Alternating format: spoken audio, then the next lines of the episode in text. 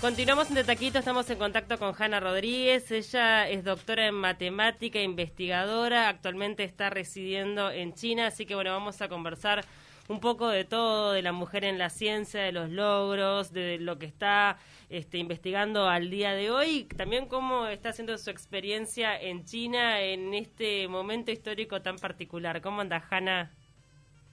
Hola, ¿cómo están? Muchísimas gracias por la invitación. Bienvenida. Gracias. ¿Qué hora es por allá? Acá son las 11 menos 20. ¿Y en qué parte de, China? ¿Y en qué parte de China estás? Estoy en Shenzhen, en el sur de China, en la provincia de Guangdong, enfrente de Hong Kong. Bien. Cuando te metiste en el mundo de las ciencias, ¿pensaste que ibas a vivir en China o ibas a estar recorriendo el mundo entero como te ha tocado? No, no, la verdad que no. yo me decidí a hacer matemática con 15 años y lo único que tenía claro es que iba a investigar, pero después de eso no, no tenía claro nada. Contanos un poquito cómo fueron tus primeros pasos en la ciencia. Ya sabías que ibas a investigar, al menos curiosidad en vos había ya de niña y adolescente. Contanos cómo, cómo llegaste a ser eh, esta mujer de ciencia tan reconocida a nivel local, de país y también mundial.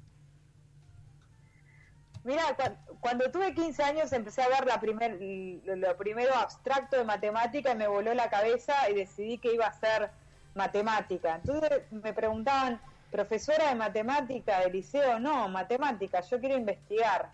Y era raro en esa época, te estoy hablando de los 80. Pero yo no sé, tenía una vocación muy marcada. Después me, me metí en, en la facultad en Rosario, Argentina, me metí a estudiar licenciatura en matemática y sobre el final de mi carrera de, grado fue una conferencia que hablaban de, los fractales y de los sistemas dinámicos con música de Tangerine Dreams, una cosa muy volada. Y dije, yo quiero estudiar esto. Pero no había sistemas dinámicos en Argentina. Entonces conseguí un profesor de la UBA que aceptó orientarme, a pesar de que no era, sí, Argentina, de la Universidad de Buenos Aires, que aceptó orientarme a pesar de que no era su, su tema, pero claro, él era un profesor, entendía más que yo. Y entonces yo iba, era previo a internet, yo iba desde Rosario a Buenos Aires cada 15 días, cuatro horas de viaje de ida y de vuelta, cuatro horas más, para tener una sesión de dos horas con este profesor.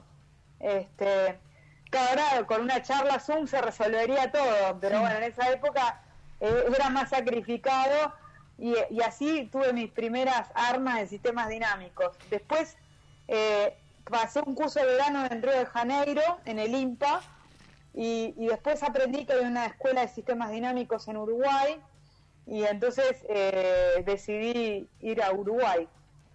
Hanna, ¿y cómo, cómo ha sido transitar el mundo de la ciencia siendo mujer? Hoy se habla muchísimo de la importancia de inculcar a las niñas desde bien temprana edad eh, el interés científico que bueno que mm, ha sido y que sigue siendo el día de hoy liderado por hombres. Bueno, depende de qué, qué rubro de la ciencia. Hay ciencias mm. que son un poco más femeninas que otras, digamos. Mm.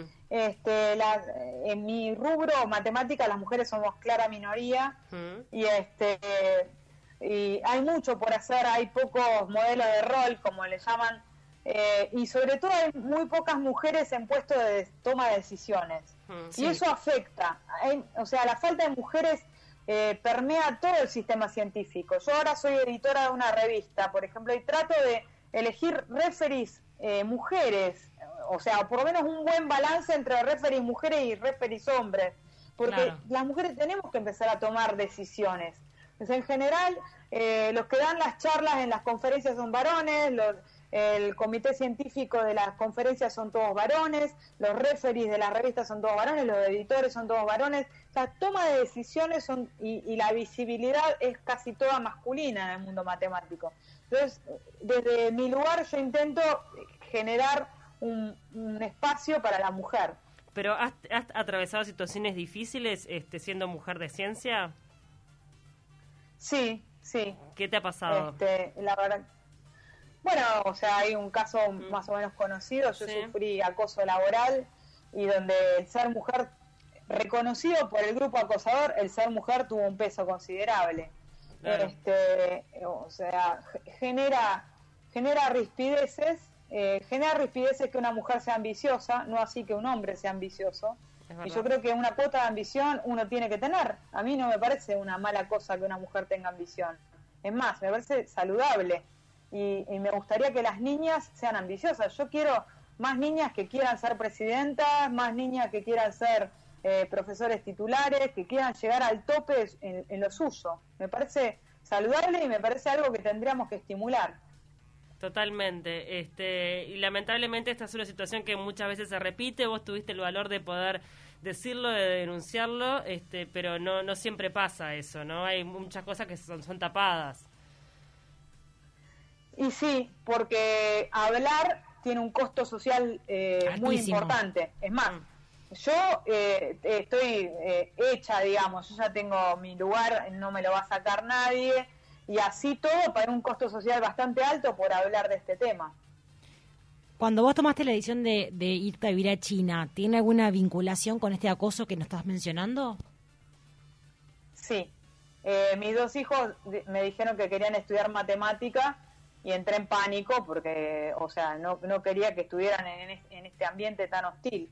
Claro. Este, en este momento uno de mis hijos igual está en Uruguay, así que... Eh, Volvió a las raíces. Es una situación bastante... Sí, sí, pero eh, para mí es una situación... Eh, a mí a mí me, me, da bastante miedo, te digo, cómo, cómo lo puedan tratar. Pero vos hablas del nicho del mundo científico que son bastante complicados a la hora de relacionarse a nivel laboral. O sea, de que tenga represalias con tu hijo por, por las decisiones que has tomado. Eh, a ver, en, eh, el hijo de mi marido tuvo problemas, él es, eh, es, ingeniero ahora, tuvo problemas en su carrera por ser hijo de mi marido. Ah, qué increíble. Eh, o sea, algo jodido. Bueno, o esas cosas pasan. Hmm. Sí. Claro. Este, bueno, contanos un poco qué es lo que estás haciendo en China puntualmente. ¿En, qué estás trabajando en este momento? Como editora, decías, de una revista. No, eso es eh, a nivel internacional. Yo en China este, soy, soy profesora titular de la Universidad eh, de Ciencia y Tecnología del Sur, en Shenzhen. Eh, soy lo que sería un grado 5 de acá. doy clases, investigo, tengo fondos. bien, estoy, estoy bien. Además, me contrataron de una revista inglesa del Sevier de Chaos Soliton and Fractals, es una de las revistas que tiene mayor impacto y empecé como editora asociada, pero me ascendieron a editora, así que tengo bastante poder de decisión, manejo toda la parte de matemática de esa revista. ¿Cómo es la vida en China eh, en, el medio de una pandemia que azota al mundo entero? Bueno, China está bastante normalizado en este momento. Hmm. Este, la, la vida volvió bastante a la normalidad. Yo este fin de semana estuve en Wuhan, donde empezó todo, y allá este, todavía el miedo persiste. Por ejemplo, acá en Shenzhen desde septiembre los tapabocas no son más obligatorios porque no hay casos desde septiembre en esta ciudad. Pero, solamente son obligatorios en el transporte público. Eh, y la gente no los usa, eh, salvo en, el en donde es obligatorio. En Wuhan tampoco son obligatorios, pero todo el mundo usa tapabocas. Están como todos con mucho más miedo. Claro. Eh, ¿Y ahí uno de los de las claves fue una vacunación exitosa? No, no, la verdad que no, porque recién llevan 10% de la población vacunada. Bien. Y va o sea, están vacunando 7 millones de personas por día, pero igual eso es lento porque en China hay 1.400 millones de habitantes. Sí, por eso. Es una cosa obvia.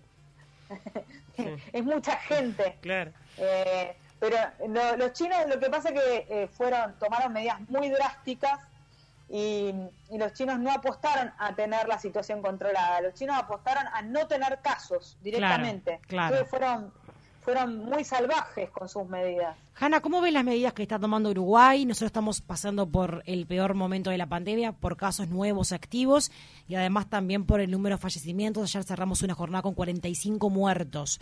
¿Cuál es un poco tu percepción desde China? Eh, ¿Cómo está tratando la pandemia en nuestro país? Mira, o sea, yo creo que esta cosa tienen que opinar más los especialistas, pero hay una cosa que yo puedo opinar por por, por mujer de ciencia que vienen de otras partes del mundo, eh, como persona de ciencia y como sentido común, o sea, me parece un, eh, temerario e irresponsable proponer la libertad responsable como política. O sea, me parece temerario, me parece una malísima política. O sea, uno, si uno quiere salir de una situación de gravedad como esta, tiene que determinar políticas, tiene que determinar comportamientos, tiene que fomentar comportamientos y tiene que decir esto hay que hacerlo y esto no hay que hacerlo. Yo no estoy hablando de cuarentena obligatoria ni nada, no sé, eso lo sabrán la gente que sabe, pero uno no puede decir hagan lo que quieran pero con cautela, eso eh, e-, es, es irresponsable. Aparte, eh, pone la pelota en la cancha de la gente y responsabiliza a la población, cuando en realidad la toma de decisiones siempre parte del gobierno, no de la gente. Exacto, pero hay cosas que son sanitarias. A ver, o sea, no es un tema porque dicen, no, va a haber, son medidas prontas de seguridad. No, no, no lo son. Cuando uno en el tránsito le dicen, es obligatorio el uso del cinturón de seguridad, es obligatorio y es una cuestión sanitaria. Uno lo hace por seguridad, no, este, y, es obligatorio. No es, es una restricción de mi libertad usar el cinturón de seguridad. No es que cada uno hace lo que quiere. Entonces, esto es lo mismo. O sea, hay determinadas medidas que uno tiene que tomar y, uno tiene que hacer para, para que esto no se propague más y para que haya menos muertes. Claro. Entonces, no, no se puede decir hagan lo que les parezca teniendo a China como un modelo de repente el más radical, este que está obviamente en la antípoda de lo que estamos hablando, eh, ¿cómo se están manejando también con el tema de, siendo un país con tantos millones de, personas, con el tema de los viajes, las fronteras y demás al día de hoy? ¿Tenés claro cómo es? Al día de, al día de hoy, dentro de China, eh, los viajes son completamente libres. Eh, fuera de China eh, está eh, salvo los chinos, no se puede viajar. Si vos salís del país, no puedes volver a entrar. Bien. Este, a menos que seas chino. Claro. Eh, dentro de China viajar, o sea, en China te, controlan, con, sí, te controlan con unos códigos QR. Entonces, todo, en todo el país todos tenemos un código QR que nos va eh, midiendo por dónde nos movemos y, los, y si tocamos zonas de riesgo. Entonces, yo por suerte tengo código QR verde y por eso pude viajar. Si llego a tener naranja o rojo, en el aeropuerto me dicen, no, vos no viajás. Vos en una zona de riesgo. ¿Y en qué va? El código QR rojo o anaranjado depende a qué zonas de, China has ido. Es buenísimo. Es buenísimo. Es como un pasaporte sanitario dentro del mismo país. Claro, pasa que están, Exacto. enorme. Exacto.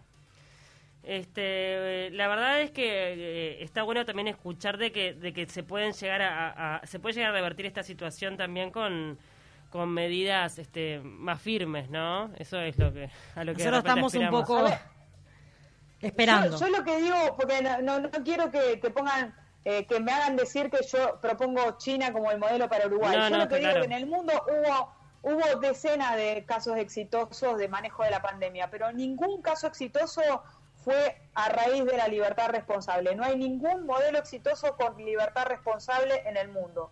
Todos los casos que apostaron a la libertad responsable terminaron siendo catastróficos. Entonces, eh, me parece que es hora de elegir una política y definir una política, cualquiera sea que elija el gobierno, pero decir, muchachos, esto es lo que hay que hacer y controlarlo. Absolutamente. Totalmente. Hanna, eh, sos también una persona muy activa a través de las redes sociales, en Twitter también este, te expresas bastante, tenés eh, tus seguidores. Eh, ¿Te parece que es importante que, los científicos también puedan acercarse a través de las redes para de alguna manera demostrar que pueden ser temas accesibles y, un poco más masivos? Y eh, yo creo que la ciencia tiene que acercarse a la población, mm. sin duda. Este, tenemos que hacer un esfuerzo de comunicación, no lo hemos hecho durante años y, me parece que, o sea, eh, sobre todo por los niños, a mí me gustaría que haya más niños y jóvenes que se acerquen a la ciencia. Me parece una, una buena carrera, una salida laboral eh, muy copada y me parece que también la, población tiene que saber que servimos eh, y tiene que ver en qué invierte su dinero, porque nosotros hacemos un servicio público esencialmente. En este momento de pandemia, donde los científicos han vuelto a tener, por suerte, un protagonismo importante, ¿te parece que, que, que todo esto del COVID-19 ha puesto sobre la mesa la importancia que tienen los científicos para el mundo entero? Nosotros tenemos un grupo asesor honorario, que es el GACH, que está, bueno, este, aconsejando y delineando algunas este, políticas sanitarias eh, para el país, lo cual se han vuelto elementales para todos los uruguayos. Claro, me acuerdo cuando comenzó la pandemia que siempre se hacía como el comparativo de lo que gana un jugador de fútbol con, con un científico y ahora este, la importancia que tiene el científico y no, o sea, eran como, como va por ahí. ¿viste? estaban como olvidados los científicos o es una percepción mía personal. Yo, yo creo que los científicos eh, del GACH han hecho un excelente trabajo comunicacional, eh, han mostrado unas habilidades de, de comunicación eh, bastante importantes, es, es, un momento crítico y comunicar bien es realmente eh, crucial en este momento y creo que lo han hecho fantásticamente bien. Eh, y creo que la población lo entiende y lo aprecia. Está buenísimo. Bien. Eh, Hanna, bueno, muchísimas gracias por estos minutos en De Taquito. Sabemos que es bastante tarde allá, así que este, te, te, agradecemos de todo corazón que nos, haya, nos hayas atendido. Queríamos este, hablar un poquito contigo, eh, obviamente, de tu trabajo, de, de, destacar este, el camino que has recorrido dentro de la ciencia siendo mujer y atravesando muchos obstáculos, eh, pero también este, dándonos tu visión de cómo se está viviendo eh, la situación ahora en China. Nos parecía este, lindo conocer tu, tu de, versión. Déjenme pasar. Dale. Déjenme pasar un chivo, mm. este, porque este, soy vicepresidenta de la Organización para las Mujeres en Ciencia para los Bien. Países en Desarrollo, de, que depende de la UNESCO, y va a haber elecciones en, en estos próximos días. Y me, me, acaban de pedir desde la Secretaría que me presente a la presidencia. Yo fui vicepresidenta hasta hace poco de América Latina y el Caribe.